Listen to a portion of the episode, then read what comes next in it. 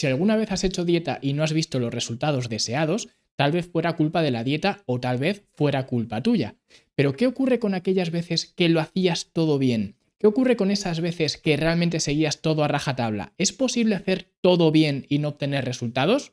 Bueno, pues es lo que veremos en este episodio. Así que si quieres saber la respuesta, si quieres saber por qué a veces la báscula parece que no quiere cooperar, vamos a verlo.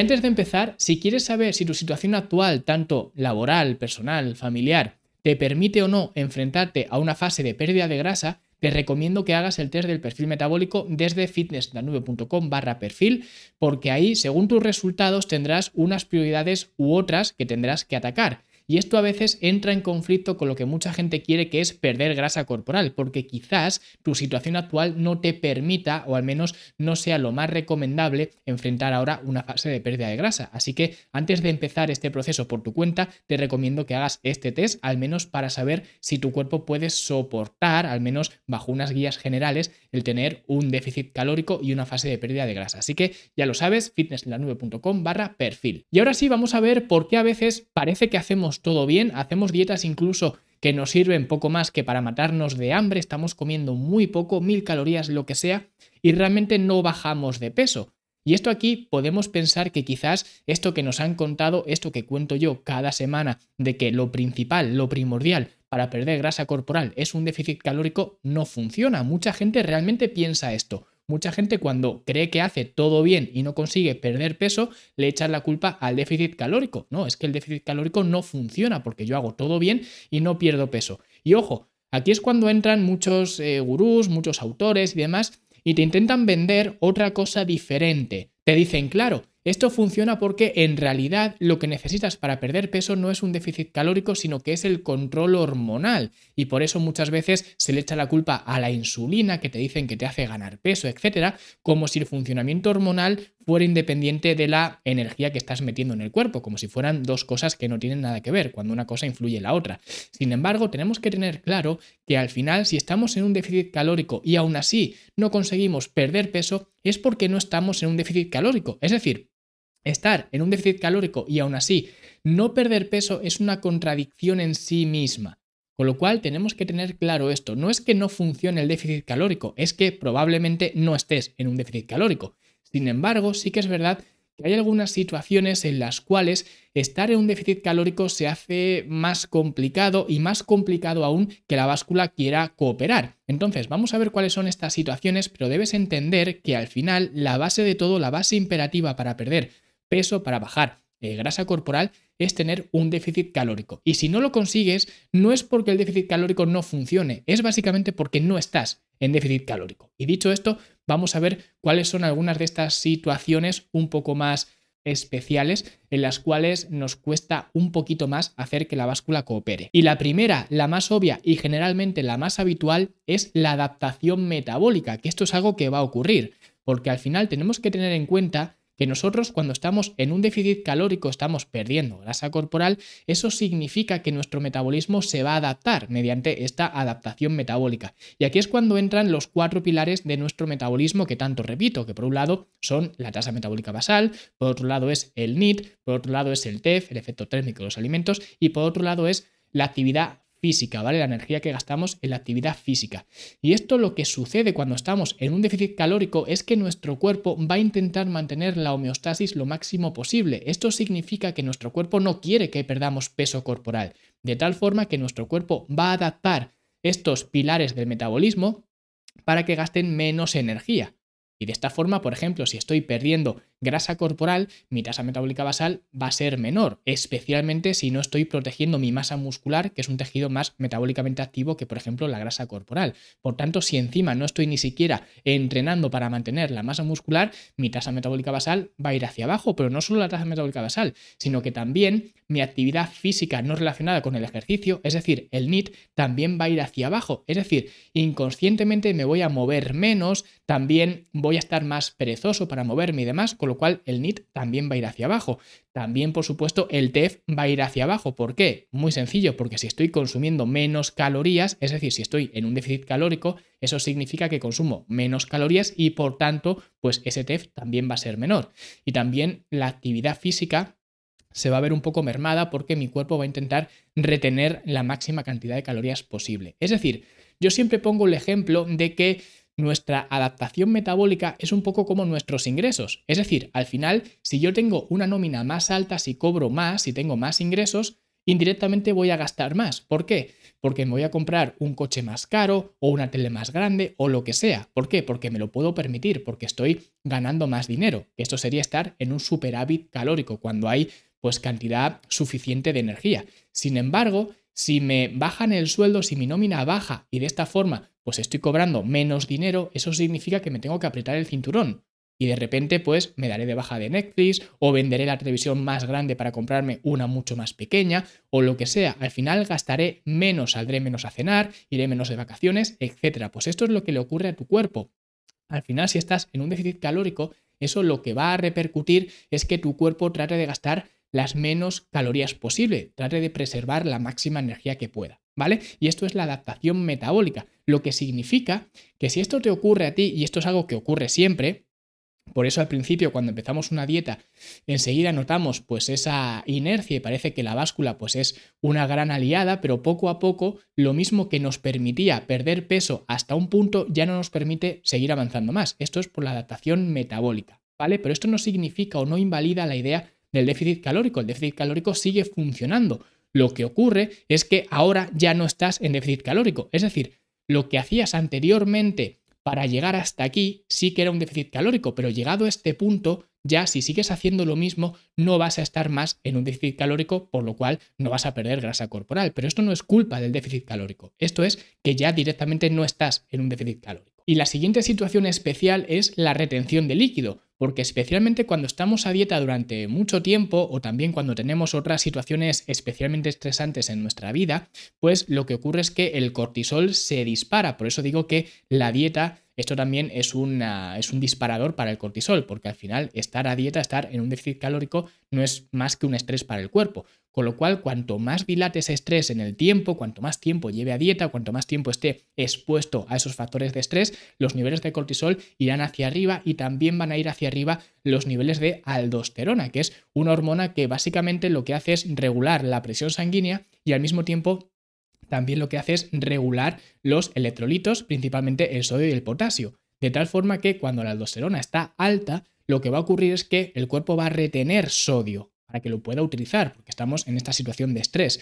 Y puesto que el agua sigue al sodio, lo que va a ocurrir es que vamos a retener líquidos. Por eso nos vamos a encontrar más eh, flácidos, más blandos, no vamos a estar, digamos, más cómodos porque estamos muy hinchados, etc. Esto ocurre por esa retención de líquidos. Por tanto, es posible que aunque tu cuerpo siga utilizando la energía que necesita, digamos, en un déficit calórico, y es posible que estemos realmente en un déficit calórico, es posible que la báscula no recoja ese déficit sencillamente por eso, porque estemos reteniendo líquido. Y por tanto, quizás pesemos lo mismo o incluso pesemos más a pesar de estar utilizando energía, porque nosotros, aunque nuestro cuerpo esté reteniendo líquido, nuestro cuerpo sigue gastando energía.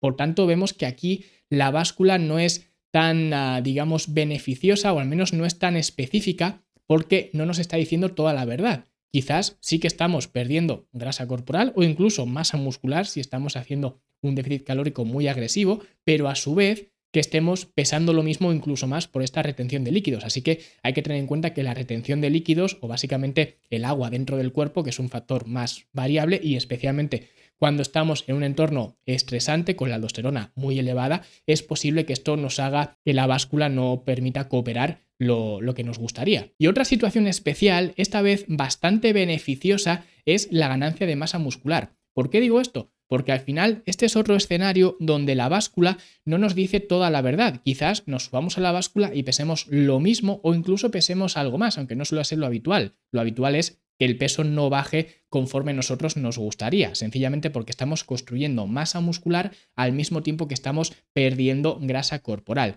Por tanto, esto en algunas dietas, especialmente estas dietas que son medio kamikazes, ¿no? que se trata de autodestruirte comiendo una miseria, esto lo ven como una desventaja, como un fracaso de la dieta. Sin embargo, no es un fracaso, al contrario, ojalá que esto siempre sucediera, porque al final lo que tú quieres no es perder peso, lo que tú quieres es perder grasa corporal, o al menos sería lo que tú deberías buscar. Por tanto, si estás ganando masa muscular y al mismo tiempo estás perdiendo eh, grasa corporal, eso es una ventaja mayúscula, es algo muy deseable y que ojalá que sucediera siempre. Y ya te digo que no va a suceder, especialmente si no entrenas la musculación, si no entrenas la musculatura. Por eso, muchas de estas dietas te dicen que no hagas entrenamiento de musculación porque te hincha, porque te hace más, eh, más grande, en plan mal, digamos, te hace más grande, entendiendo por grande, pues que te hace más voluminoso y esto funciona muchas veces con las mujeres que le tienen miedo al gimnasio, etcétera.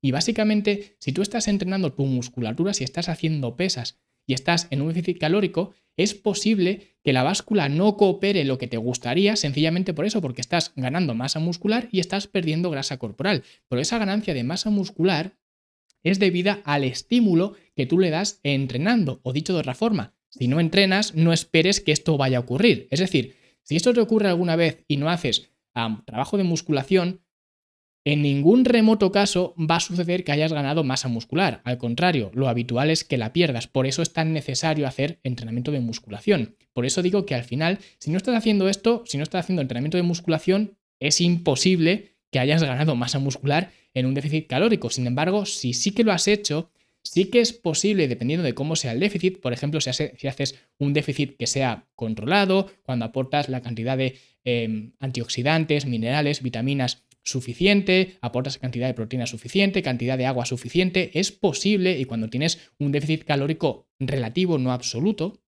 es posible que ganes masa muscular.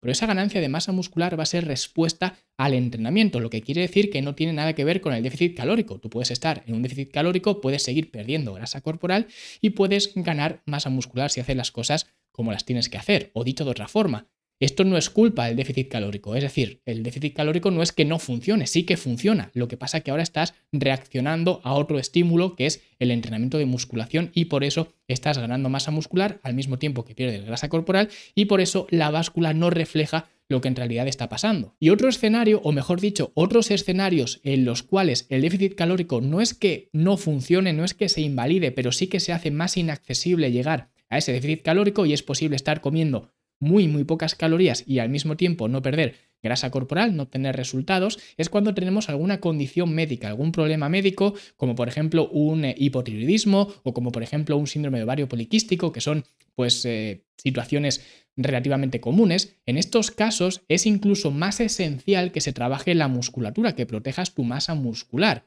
Porque al final es lo que digo siempre, el entrenamiento de musculación tiene muchas ventajas, pero especialmente si tienes limitaciones por otros ámbitos, se hace esencial. Y en estos casos, evidentemente, lo primero que tienes que hacer sería acudir a tu médico y que tu médico te ponga tratamiento. A veces se utilizan terapias de reemplazo hormonal, otras veces otros tratamientos, pero ya digo, esto no te lo puedo decir yo, te lo va a decir tu médico y punto. Y al final, lo que yo sí que te recomendaría es que te centraras en aquellas cosas que sí que puedes controlar como por ejemplo los entrenamientos de musculación, tus horarios de sueño, tu higiene de sueño, tu alimentación, etcétera, que esto al final sí que te va a ayudar no solamente a trabajar con estas eh, patologías o estas condiciones, sino que también te va a ayudar a mantener altos estos cuatro pilares del metabolismo, porque ya digo, si una persona que no tenga estas condiciones ya le va a costar, una persona con tus limitaciones le va a costar mucho más. Por tanto, es más esencial aún que hagas este tipo de cosas. Y lo digo porque muchas veces recibo emails que me dicen, oye Luis,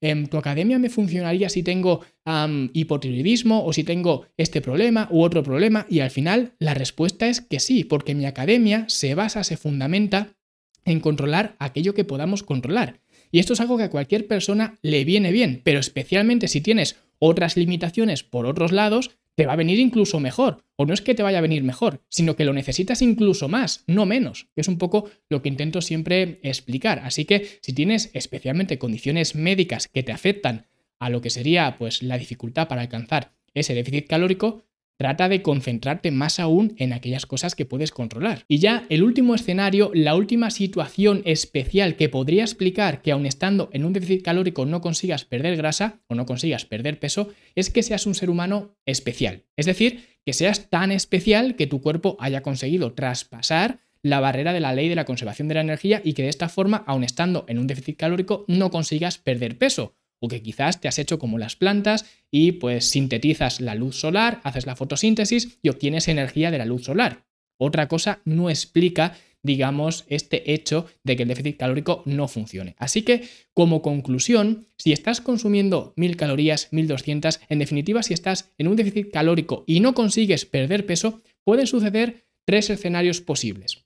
El primer escenario es que efectivamente no estés en un déficit calórico, que es de hecho lo que suele ocurrir. Así que si esto es lo que estás pensando, que estás en déficit y no consigues perder peso, piénsalo bien porque probablemente sea un error humano, un error tuyo y que estés comiendo más de lo que en realidad piensas que estás comiendo. Esto es el primer escenario en el que te puedes encontrar. El segundo escenario es que efectivamente te encuentres con alguna situación en la cual pues se enmascare un poco la pérdida de peso, como por ejemplo la retención de líquido o como por ejemplo la ganancia de masa muscular, así que quizás, solo quizás podrías estar en alguno de estos casos. Y el tercer escenario es que seas tan especial, que seas el ser humano de la Tierra más especial de todos y que pues en tu caso no funcione el déficit calórico como funciona en el resto de la humanidad. Así que cualquiera de estos tres casos son los tres escenarios posibles en los cuales un déficit calórico puede no funcionar. Y si te ha gustado, pues dale like, suscríbete, deja un comentario bonito porque si hoy hemos hablado de este tema que es tan interesante como es el déficit calórico, la semana que viene vamos a hablar de otro tema también interesante, pero por diferentes motivos, porque vamos a hablar del que para algunos es el rey de los ejercicios en el gimnasio, estoy hablando de la sentadilla, la clásica sentadilla, y vamos a ver algunos mitos que hay con respecto a este ejercicio para que de esta forma podamos ver para qué nos puede servir este ejercicio y para qué otras cosas no nos puede servir este ejercicio. Pero esto como siempre será la semana que viene, será dentro de 7 días. Hasta entonces, hasta luego.